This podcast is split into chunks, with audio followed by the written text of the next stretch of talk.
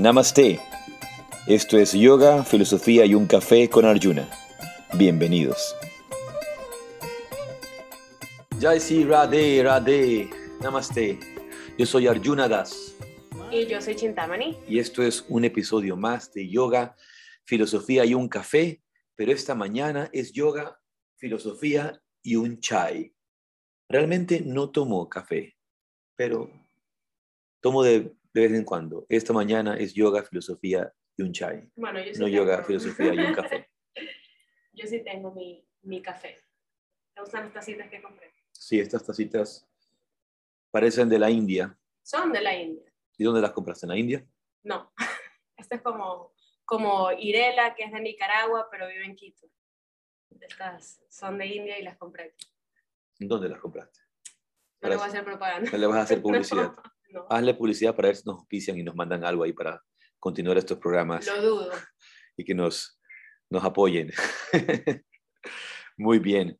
Y bien, hemos pasado un fin de semana maravilloso, maravilloso, compartiendo en la ciudad de Quito, capital del Ecuador, talleres, em, meditaciones, pero ya les voy a contar más. Empecemos oficialmente con nuestra meditación de esta mañana, nuestra breve meditación. Ya sabes que si estás en tu coche, si estás en el auto, si estás en tu oficina, no tienes necesariamente que cerrar los ojos, pero poner tu mente en actitud meditativa. Llevar tu corazón a una actitud meditativa. Así que regresa toda tu atención al espacio que ocupa tu cuerpo. Si es factible para ti, cierra tus ojos y regresa tu atención únicamente al espacio que ocupa tu cuerpo en el aquí y el ahora.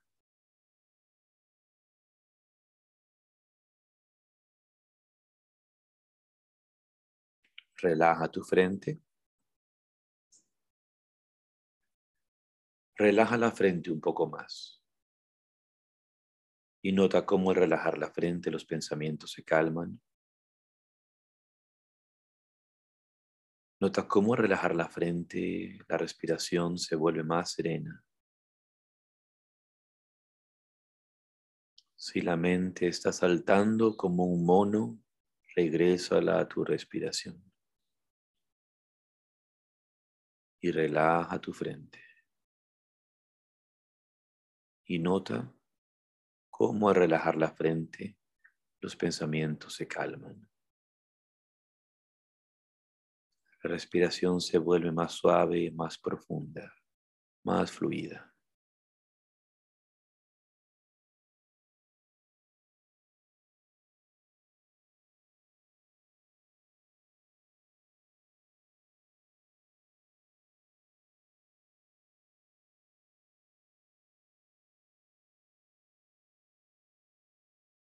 Por un momento descansa en tu respiración.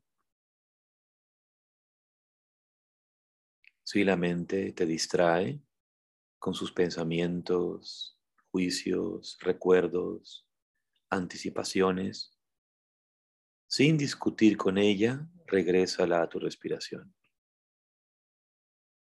Regresa a tu respiración.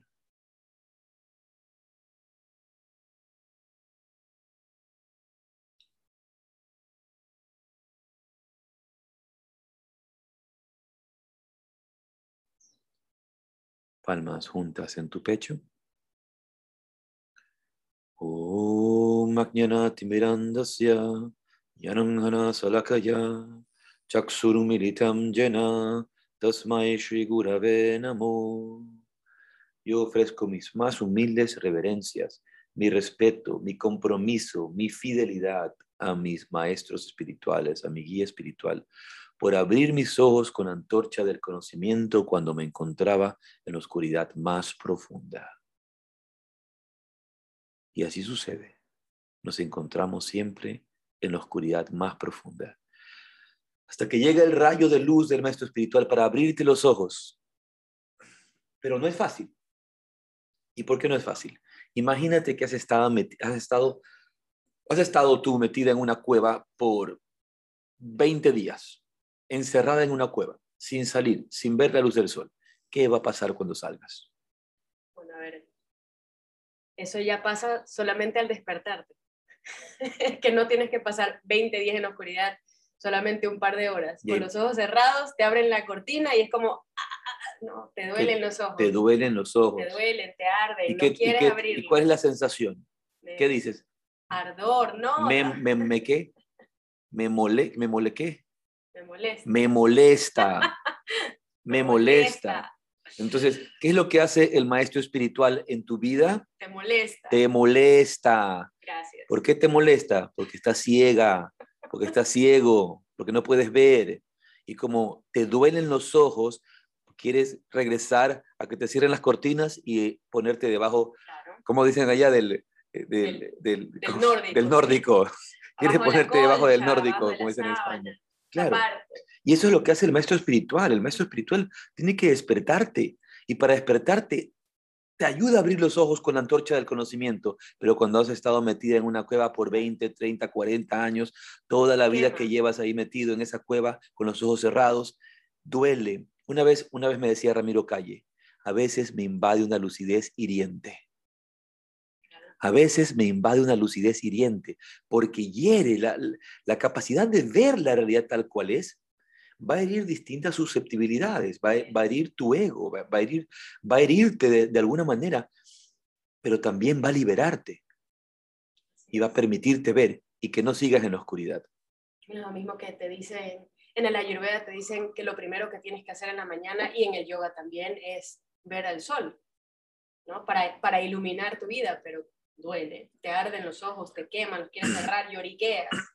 Claro, pero también hay una, también hay una, obviamente, una razón física, porque recordemos que todas estas enseñanzas, que todas estas prácticas, que todo esto tiene una, una connotación física, connotación mental, connotación emocional y una connotación trascendente.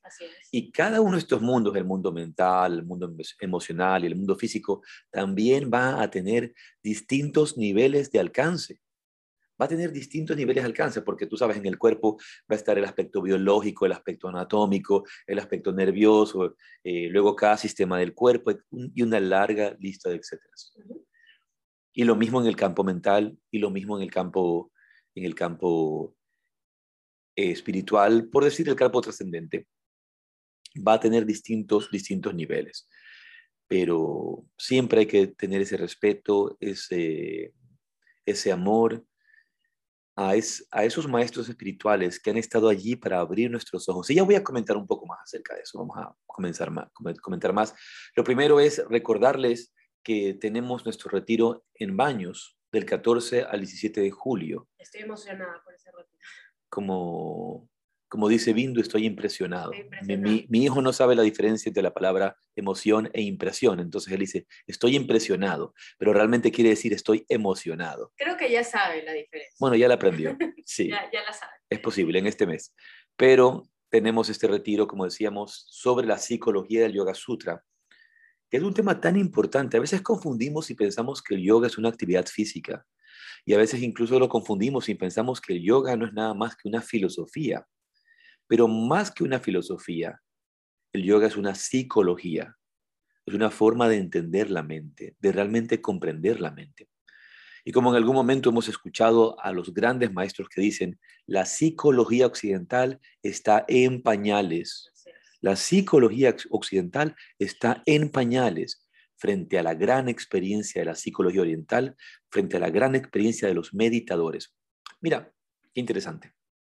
El día el día domingo que estábamos compartiendo en el espacio que se llama Casita Yoga, ya vamos a conversar un poco más de Quito, una, conversé con una señora entre cinco o siete minutos. Me contó un poco. Ella lo sabe y no se va a resentir si lo digo, es un poquito acelerada, ¿no? Un poquito va a prisa. Por eso rápidamente me enteré de todo. Y enterándome de todo, me estaba un poco diciendo algunas cosas y dándome algunas razones y yo le dije, un momento, Aquí lo que pasa no es eso. Aquí lo que pasa es esto, esto, esto, esto y esto. Entonces me dijo, wow, en cinco minutos me has diagnosticado a la perfección. en cinco minutos no has necesitado de más. Por supuesto.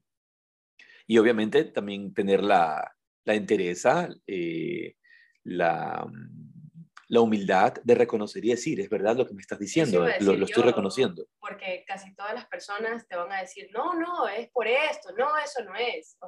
va a haber una excusa y te van a decir que no, por lo general. Por eso siempre decimos, el primer paso es la negación.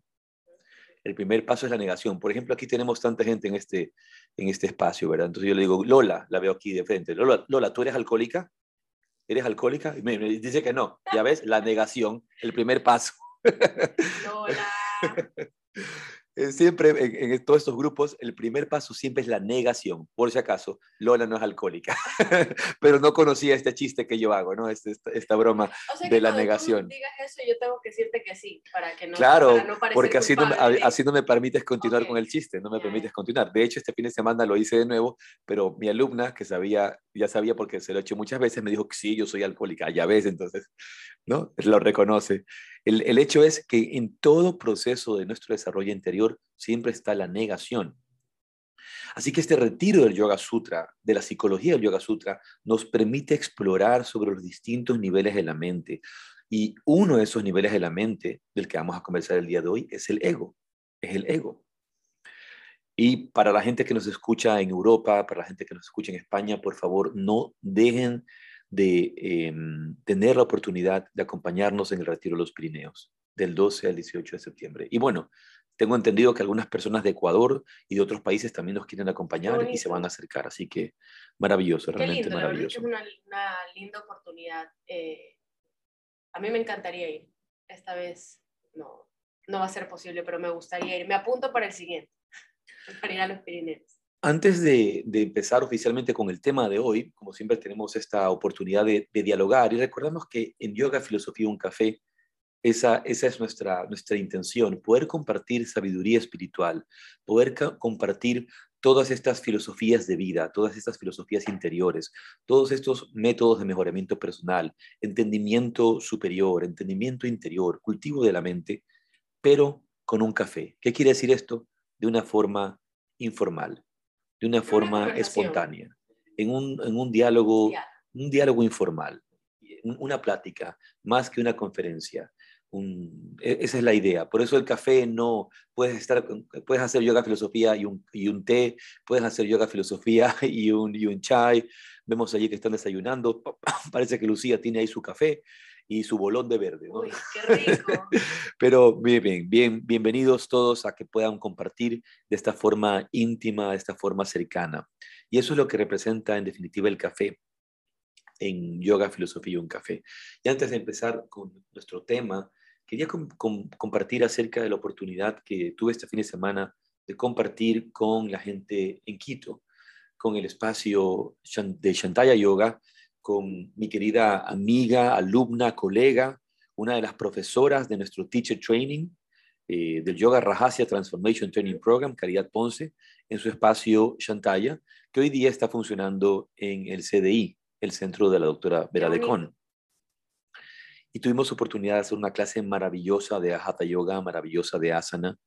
Realmente vinieron muchas, muchas personas y todos se llevaron algo, todos eh, conectaron cada uno a su propio nivel. Y una de las cosas que, por ejemplo, decía una de las asistentes que ha venido a todos mis talleres, que ha venido a todas mis prácticas, me decía, wow, es, es impresionante ver, eh, no, no voy a decir, creo que como la evolución, en este caso decía, la evolución de la enseñanza que, que estoy transmitiendo a cada instante.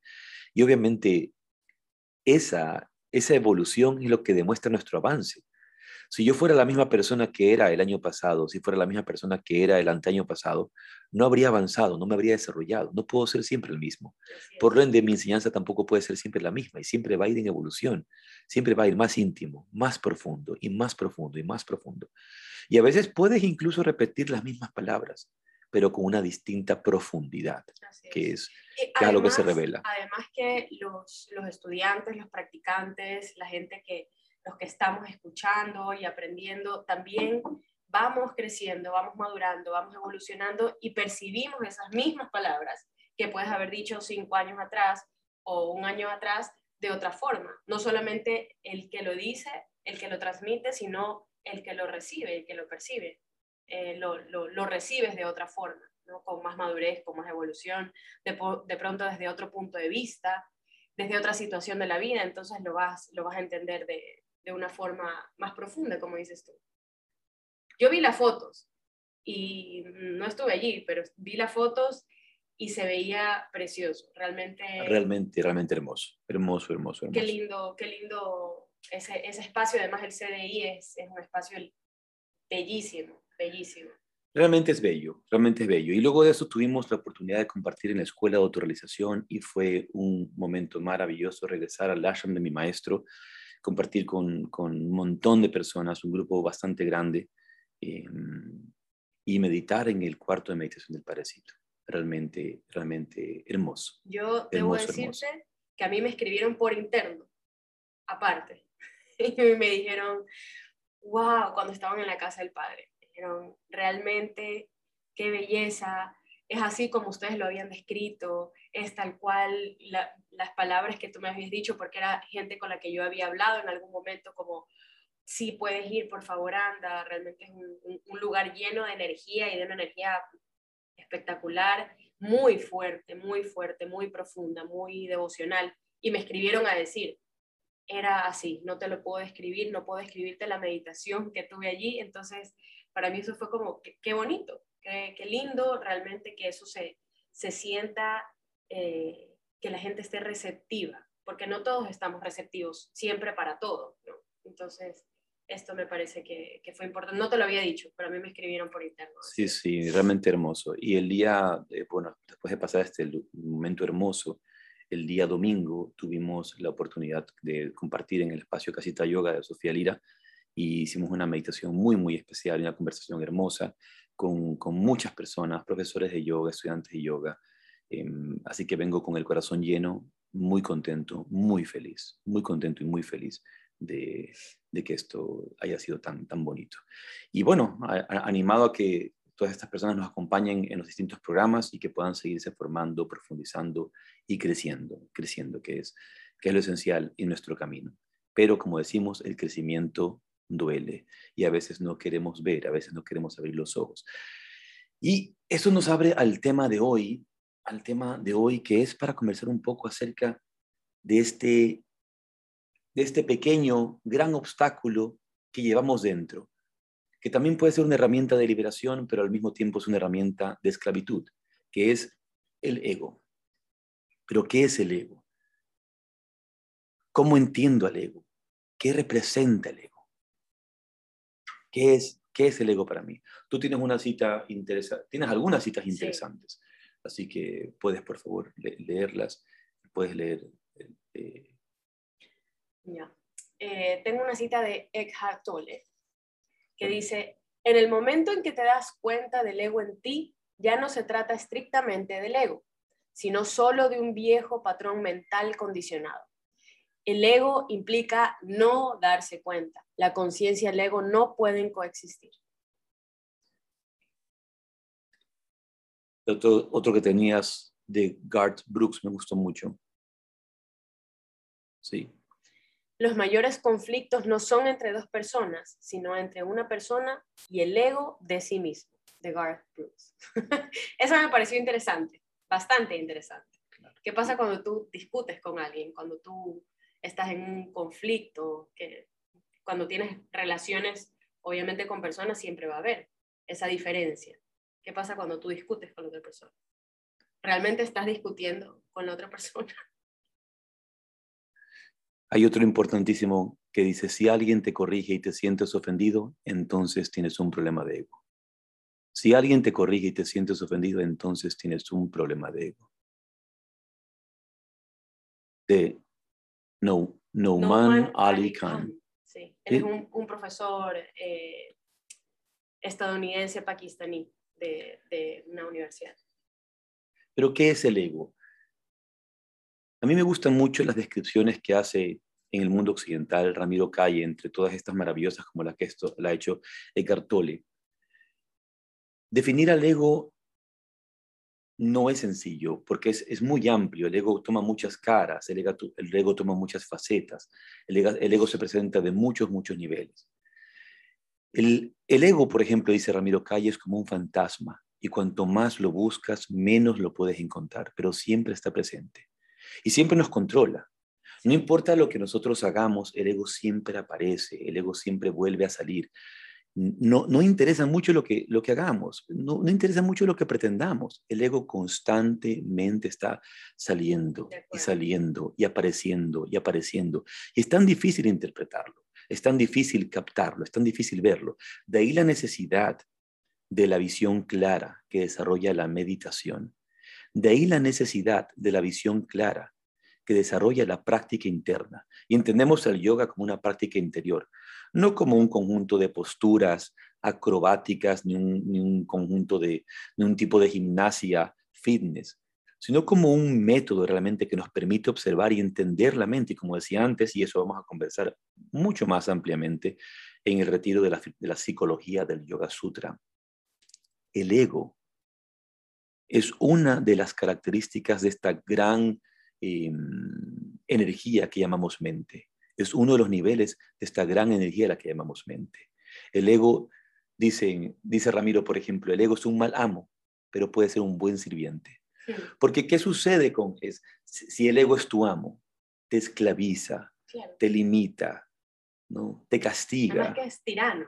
Es un tirano, es un tirano y vuelve nuestra vida un mar de sufrimiento. Y vuelve nuestra vida un océano de lágrimas.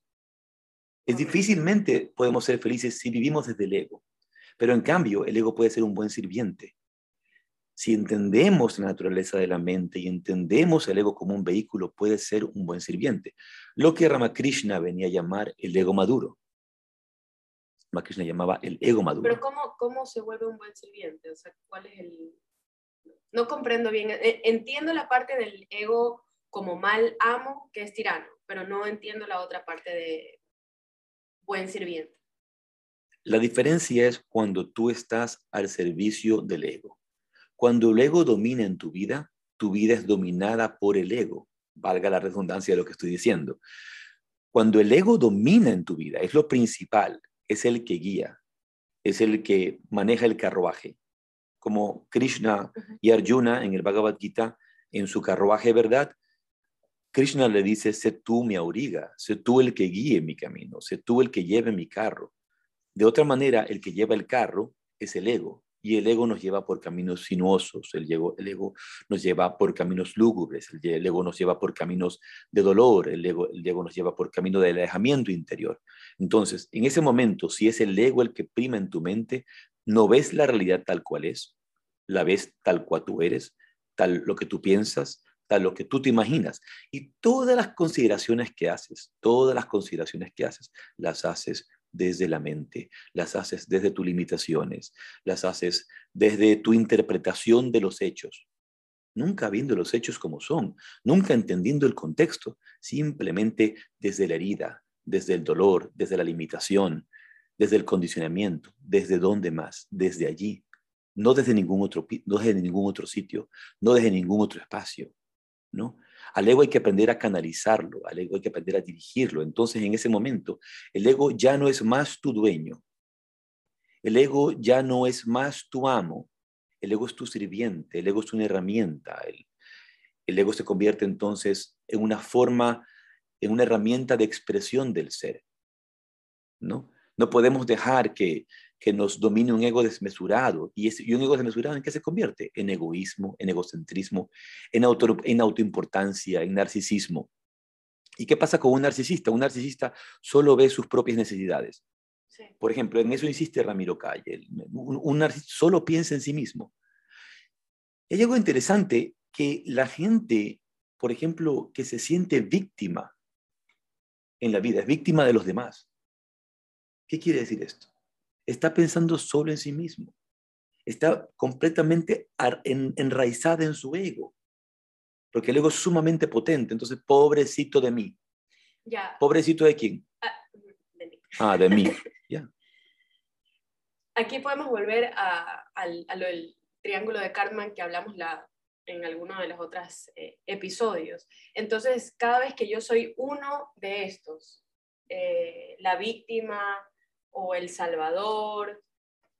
Eh, es, mi ego realmente, es como tengo un gran papel protagonista, ¿no?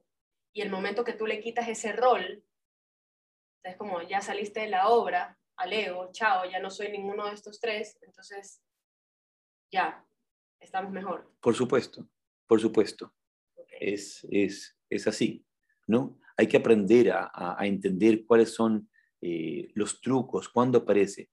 Y una de las recomendaciones que quisiéramos dar el día de hoy, para poder entender al ego, para poder ver cuándo aparece, y yo lo he visto aparecer y sobre todo en los, en los grupos espirituales, en los espacios espirituales, ese ego aparece mucho, mucho. Porque obviamente todos tenemos ego, pero hay la diferencia entre tener un ego maduro y entre tener un ego, un ego inmaduro. Una vez escuché un maestro de meditación que respeto muchísimo, que hablaba acerca de su maestro. Voy a guardarme los nombres, respetarme esos nombres, porque no quisiera que alguien piense mal o tome mal a mis palabras. Pero este maestro de meditación, que es un maestro muy respetado de meditación, me hablaba de, su propio maestro, que es uno de los grandes maestros de meditación. Y me decía, eh, voy a decir Guruji, ¿no? No, no, te equivocas, decía. Guruji tenía un gran ego. La única diferencia es que él sabía cuándo ponerlo de lado, cuándo dejarlo de lado, cuándo dejarlo aparte. ¿Por qué?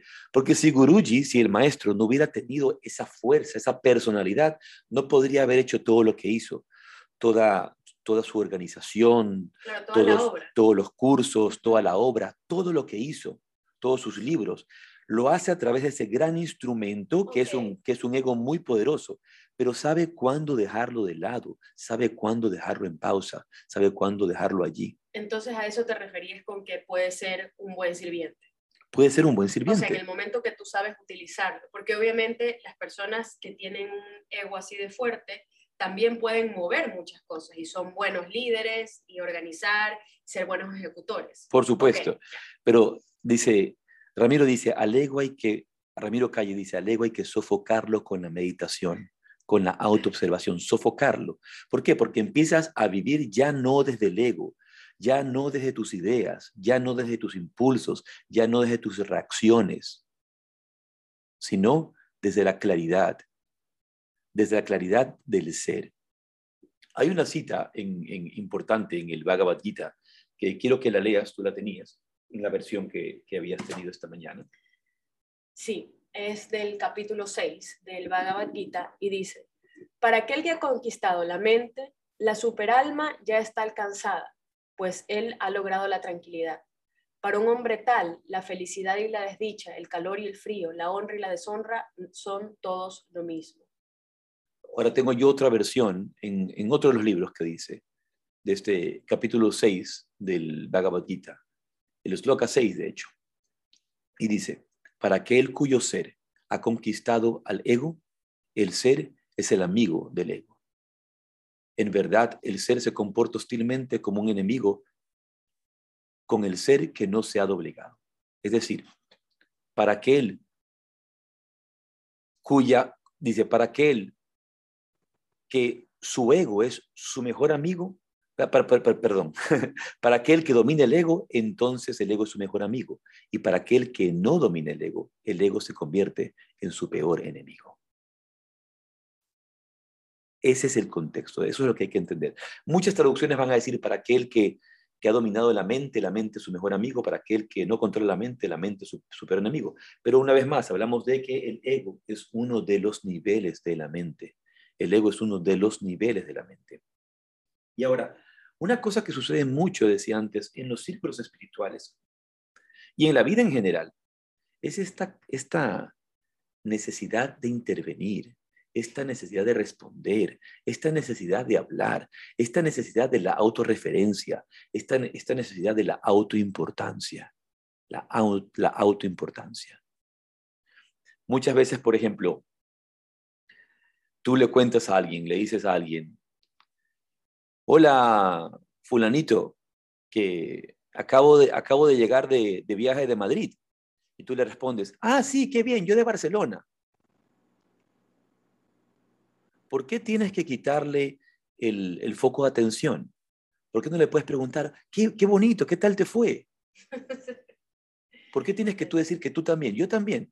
en algún momento, y me ha sucedido tantas veces, yo cuento de repente, eh, estaba con Ramiro Calle y Ramiro me ha contado esto y alguien me interrumpe y dice, sí, sí, Ramiro, qué maravilloso. Una vez le, una vez le escribí un post en el Facebook y me respondió. Eh, ¿Por, ¿Por, qué tienes que decir eso? ¿Por qué, ¿Por qué no recibes lo que, lo que se te está comentando? Ese afán que tenemos de intervenir, ese afán que tenemos de opinar, ese afán que tenemos que decir. Como tenemos hoy día tantos grupos de Zoom y cosas, ¿no? A veces hay gente que me dice, oye, eh, fulanito parece que todo el tiempo lo que quiere es simplemente llamar la atención porque no tiene nada que preguntar, no tendría quien decir nada. Y hay gente que me lo dice, qué ego tan grande que lo que tienes que estar interviniendo, interviniendo cuando no hay ni la necesidad de intervenir. ¿Cuántas veces eh, nosotros no hacemos eso? Lo que hacemos es intervenir, en vez de escuchar a la persona, en vez de dejar que hablen, en vez de darle la importancia, lo que hacemos es como que estamos compitiendo. Ah, mira, yo también ah, mira, yo también hice esto, ah, mira, yo también hice este otro. Yo creo que la, mayor parte de nuestras conversaciones, no digo nuestras de nosotros dos, sino nuestras de seres humanos con otros seres humanos, es así. O sea, cuando te das cuenta, has estado hablando tú solito por una cosa y la otra persona, ella solita de otra cosa, nunca hubo nada. es como están teniendo un monólogo cada uno, pero juntos. No hubo intercambio. Yo recuerdo, recuerdo en algún momento una conferencia de Pablo Dors, el padre Pablo Dors, en el que él decía que él trabajó en una clínica en Madrid.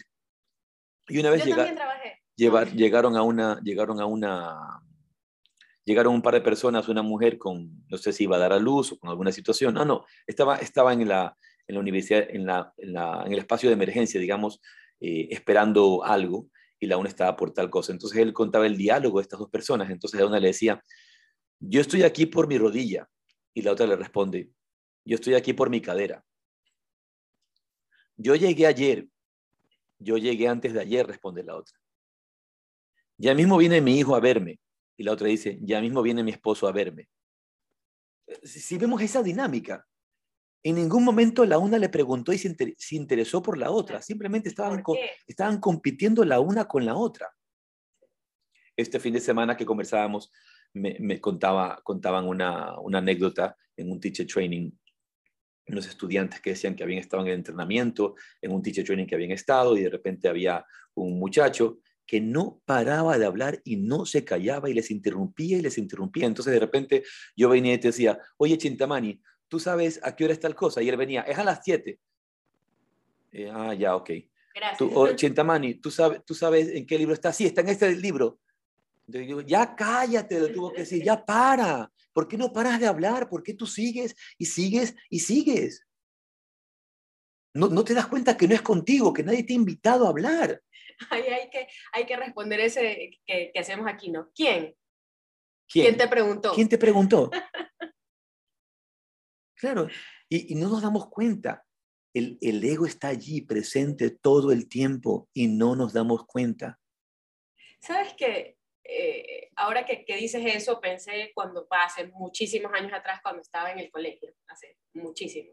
Y creo que eso se sigue, eh, se sigue haciendo, ¿no? Tú estás en una clase, ahorita lo estoy poniendo en el colegio, pero pues de adulto también pasa, estás en una clase y tú siempre le quieres probar al profesor le quieres probar al profesor que tú sabes. Entonces, eh, a mí que me gustaba hablar con los profesores, había otros que no, pero a mí me gustaba hablar con los profesores. Entonces, si estamos hablando de tal tema de, de sociales, pues yo me leía algo también y yo al día siguiente iba y le decía, mí, pero es que yo leí tal cosa, tal cosa, pero siempre como para buscando esa aprobación y demostrar, ¿no? Yo también sé, converse conmigo, eh, deme la atención, que no sé si, o sea, será tan malo porque igual los profesores necesitan como ese, ese feedback, ¿no? ese intercambio, pero muchas veces es, es, buscando esa, esa aprobación de, en este caso, una autoridad que viene a ser el, profesor en la clase.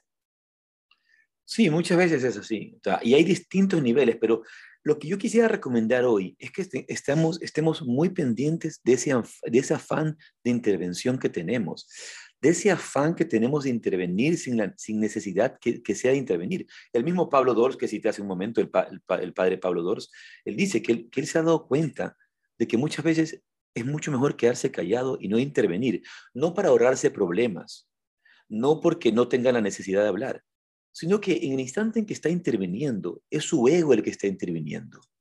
Es su ego el que quiere una aprobación, es el ego el que quiere un aplauso, es, el ego que quiere decir, yo también, yo, yo también estoy aquí, yo también existo.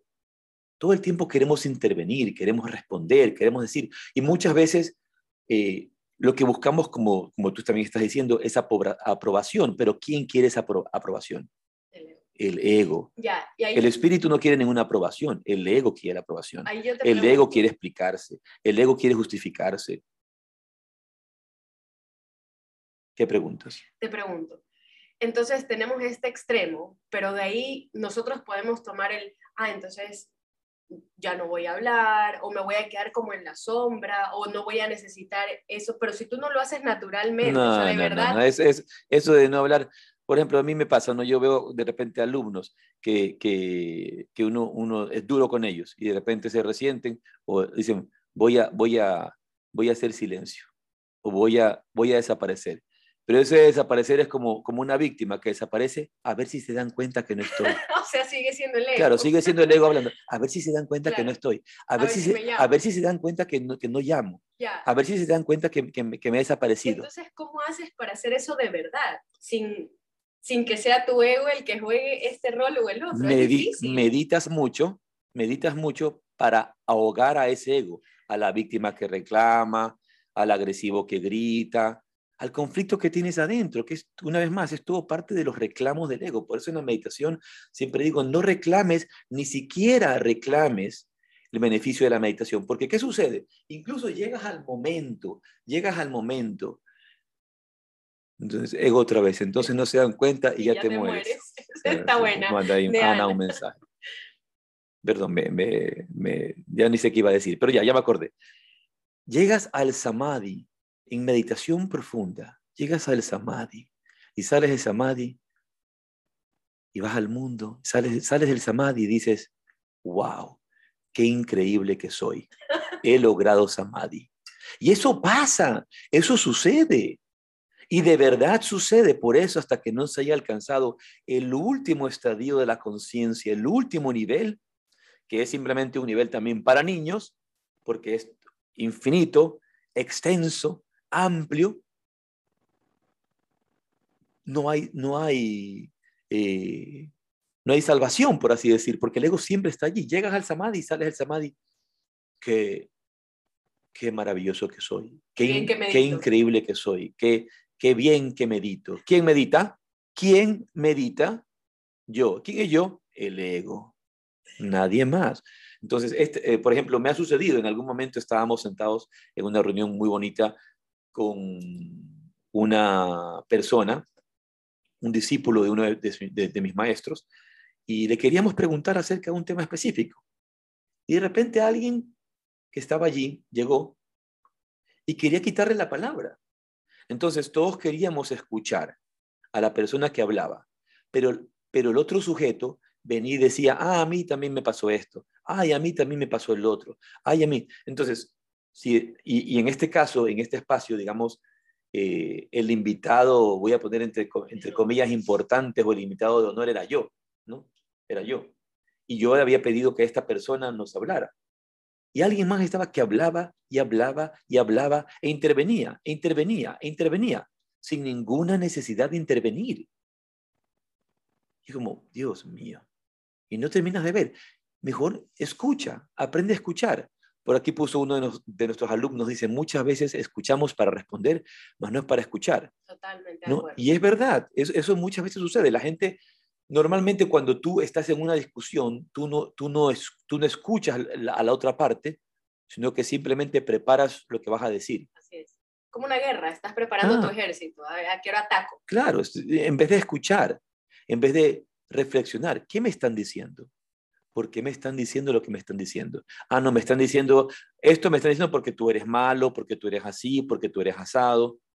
Es difícil. Piensas que viene desde allí y no entiendes, obviamente, y, es mucho peor, y, obviamente el, trabajo que tiene el maestro espiritual para poder hacer vencer tu ego, para poder vencer tu propio ego. Este fin de semana que estábamos en, en, en Quito, conversábamos acerca de mi maestro, el padre Dávila, y todos acordábamos con, con, con, algunas de las personas que estaban que el padre Dávila tenía un carácter fuerte, era, era un hombre de un carácter fuerte. Pero a veces se confunde y se piensa que él era un hombre bravo, que era un hombre molesto, eh, eh, que, era, que, era, un hombre así molesto. Y, no era así. Y lo que decía esta, esta señora, no es que el padre Dávila era bravo, me acuerdo, decía, sino que él trataba de corregirte, de dirigirte. Más bien lo que dijo fue de limar tus asperezas.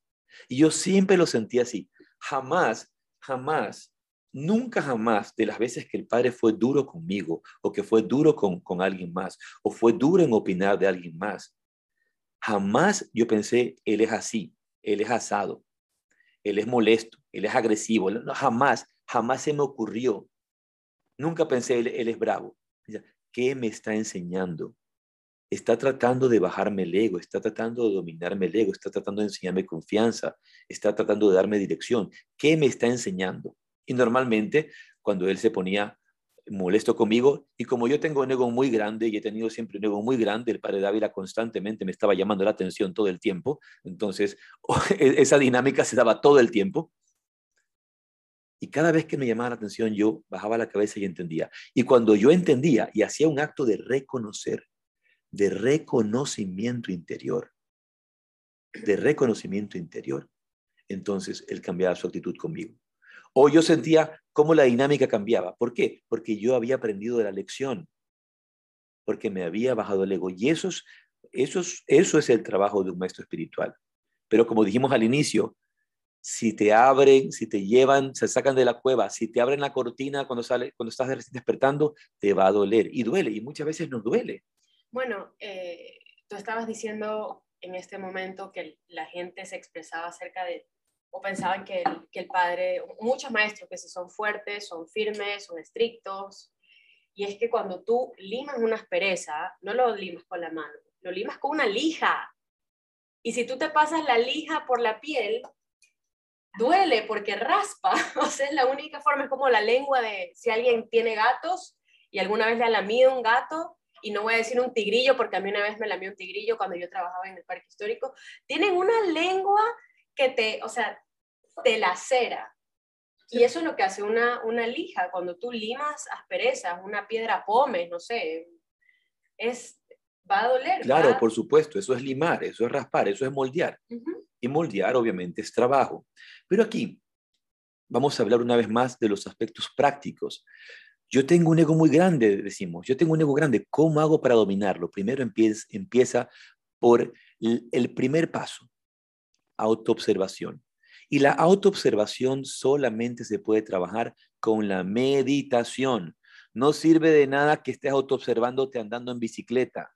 No sirve de nada que te estés autoobservando mientras estás en el coche. Tienes que empezar. ¿Por qué? Porque la mente se te va a ir, porque la mente se va a distraer mucho más rápido. En la meditación también se va a distraer, pero eso es el, es el campo de entrenamiento.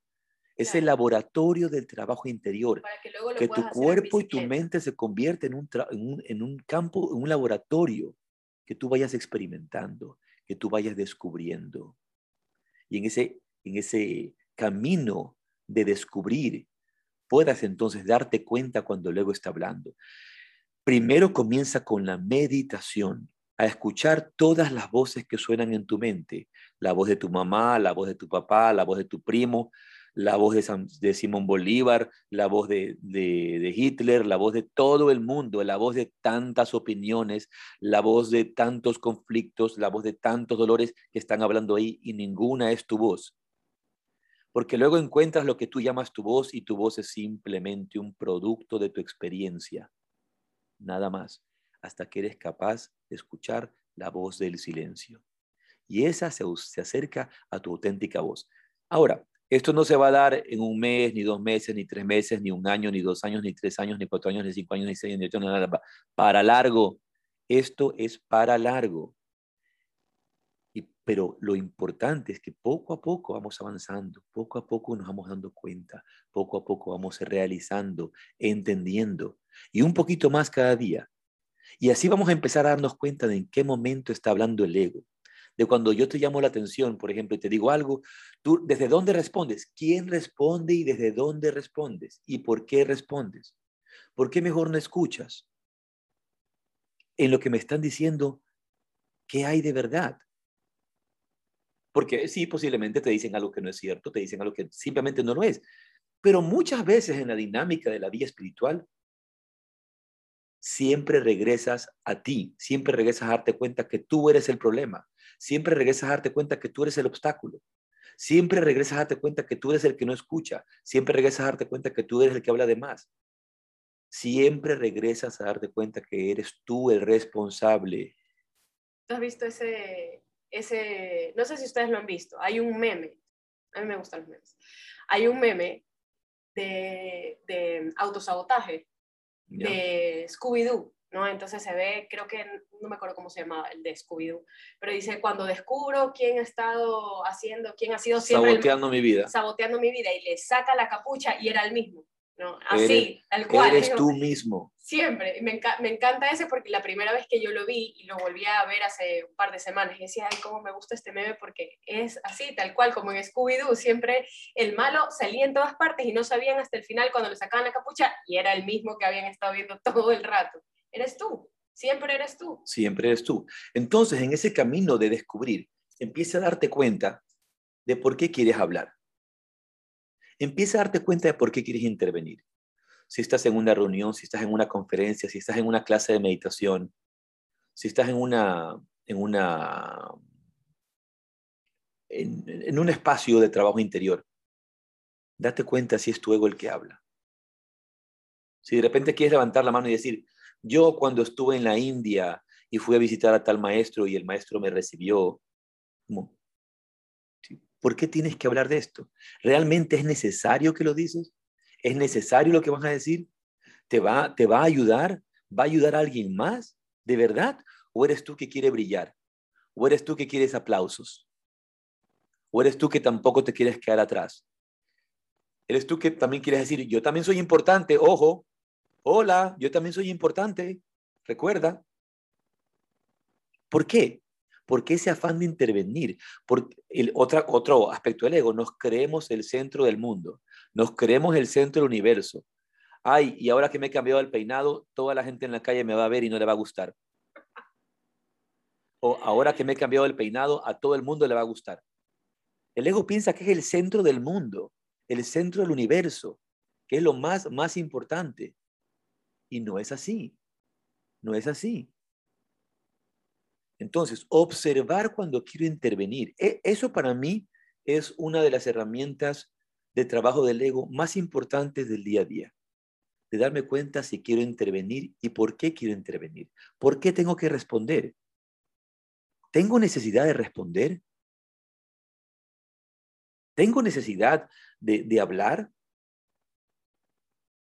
Es posible que sí tengo necesidad. ¿Por qué? Porque quiero atención. ¿Quién quiere atención? ¿Quién quiere la atención? ¿Quién quiere que le abracen y le digan, pobrecito de ti? ¿Quién quiere que lo abracen y le digan, pobrecito de ti? Y que, le digan, no, tú estás bien, tú eres maravilloso, yo te abrazo, yo te protejo. Y tú ahí, con ese ego tan escondido, dices, ay, gracias por abrazarme, por quererme, ya encontré refugio en tus brazos. No, el único refugio eres tú. El único refugio eres tú. Y el maestro está para guiarte, para abrirte los ojos con antorcha del conocimiento cuando te encuentras en la oscuridad más profunda. Entonces, afán de intervenir. Tengo afán de intervenir. Tengo afán de hablar. ¿Por qué? O simplemente mejor escucho. Simplemente mejor comprendo. Simplemente mejor aprendo. ¿Qué piensas? Estoy escuchando. Bien, entonces, como decíamos, este, este tema es súper amplio, sumamente interesante. Y el ego está todo el tiempo hablándonos, el ego está todo el tiempo molestando, el ego está todo el tiempo interviniendo. Y el ego en general, en nuestra vida cotidiana, habla desde la herida, habla desde la posesión, habla desde el orgullo. Y todos nosotros nos sentimos susceptibles cuando esto aparece. Por eso esa cita que, tenías, ¿verdad? ¿Puedes, por favor, volverla a leer? Volverla a leer? No, no, no. Si alguien te corrige y te sientes ofendido, entonces tienes un problema de ego. Si alguien te corrige y te sientes ofendido, entonces tienes un problema de ego. Ahora yo pregunto y te pregunto y me pregunto, cuando alguien nos llama la atención, ¿nos sentimos ofendidos? Siempre, casi siempre. Ya, entonces eso es el ego. Qué, qué lindo es cuando tienes la capacidad de observar, de decir, wow, sí, gracias, gracias por hacerme ver, gracias por hacerme dar cuenta. He encontrado almas nobles así, en las que en algún momento, en, en, en, una guía espiritual, hago, le hago ver tal cosa, le digo tal cosa, y me dice, es verdad lo que me estás diciendo. Gracias por hacerlo ver. en algún momento venía manejando, bueno, no venía yo manejando, creo que manejaba la otra persona, iba en, en su coche, iba en su auto, y hablaba de su esposa, y me decía, qué bestia, qué agradecido que me siento. El propósito de vida de mi mujer soy yo, soy, es ayudarme a mí. El propósito de vida, entonces yo digo, el propósito de, ¿tú crees que el propósito de vida de tu mujer es ayudarte a ti y hacerte crecer? Él, pensaba que estaba diciendo algo maravilloso, que la estaba ensalzando, que ella maravillosa le, le ayudaba y le servía en el camino, pero escucha lo que estás diciendo. O sea, que ella no tiene más propósito que ayudarte a ti. El, su propósito es desarrollarte a ti. Su propósito es apoyarte a ti. Siempre a ti. ¿Quién es ti? ¿Quién es ti? ¿Quién es? El ego, El ego, que cree que es para mí, para mí, gracias para mí. Por cualquier lado el ego siempre regresa, siempre regresa. ¿Por qué? Por eso hay que estar siempre alertas. Por eso hay que siempre estar alertas. Por eso siempre practicar nuestra atención plena, nuestra meditación. Y la única, una vez más, como he dicho, la única forma es la meditación diaria, porque es esa meditación diaria lo que, la que va a llevar ese estado de conciencia a la hatha yoga. Esa atención plena es la que va a llevar ese estado de conciencia al asana, al pranayama, a cuando manejas en el coche, a cuando dialogas con otros, a cuando discutes con otros, desde dónde hablas y por qué, desde dónde reaccionas y por qué, desde dónde reaccionas y por qué. El ego es reactivo. El ego es condicionado. La libertad del ser está en no reaccionar ante el impulso, por lo menos no desde la herida, no desde la limitación, no desde el bloqueo, no desde el juicio, sino desde la comprensión clara. ¿Qué es esto que me está enseñando esta situación? ¿Qué es esto que me enseña esta relación? ¿Qué es esto que me enseña esta, esta experiencia? ¿Qué me enseña? Pero una vez más, ¿qué pasa cuando estás acostado y te abren la cortina? ¿Se vuelve qué? Incómodo. Es incómodo. Y aquí cuando uno eh, habla de estas cosas, ¿verdad? En, los grupos espirituales, en los grupos de práctica, etcétera, uno se mira los rostros, ¿verdad? Y se da cuenta que me lo estoy tomando como que fuera conmigo, como que es conmigo, pero realmente es conmigo. ¿Por qué? Porque el ego va a estar escuchando y se va a sentir afectado. Pero la luz de la conciencia está detrás para iluminarnos, para despertarnos, para ayudarnos a crecer. Bien, yo creo que esto ha sido todo por hoy de esta charla maravillosa de yoga, filosofía, un café y hemos tenido la oportunidad de conversar de un tema tan profundo y que podemos seguir conversando de él. Quiero cerrar con una cita de Mahatma Gandhi que decía, cuando el ego muere, el alma despierta. Cuando el ego muere, el alma despierta. Entonces, hoy, todos nosotros, a estar, atentos. ¿Cuándo quiero intervenir? ¿Cuándo quiero hablar de más? ¿Cuándo actúo desde la, desde la autoimportancia? ¿Cuándo hablo desde la autoimportancia? ¿Cuándo hablo desde la, desde la herida? Empecemos por darnos cuenta si es necesario hablar y si lo que quiero son aplausos. Darnos cuenta, ¿no? Entonces, esto ha sido por mi parte todo por hoy en Yoga, Filosofía, un Café. Muchas gracias. Gracias. Rade, Rade. Que tengan linda semana. Rade, rade. Ya.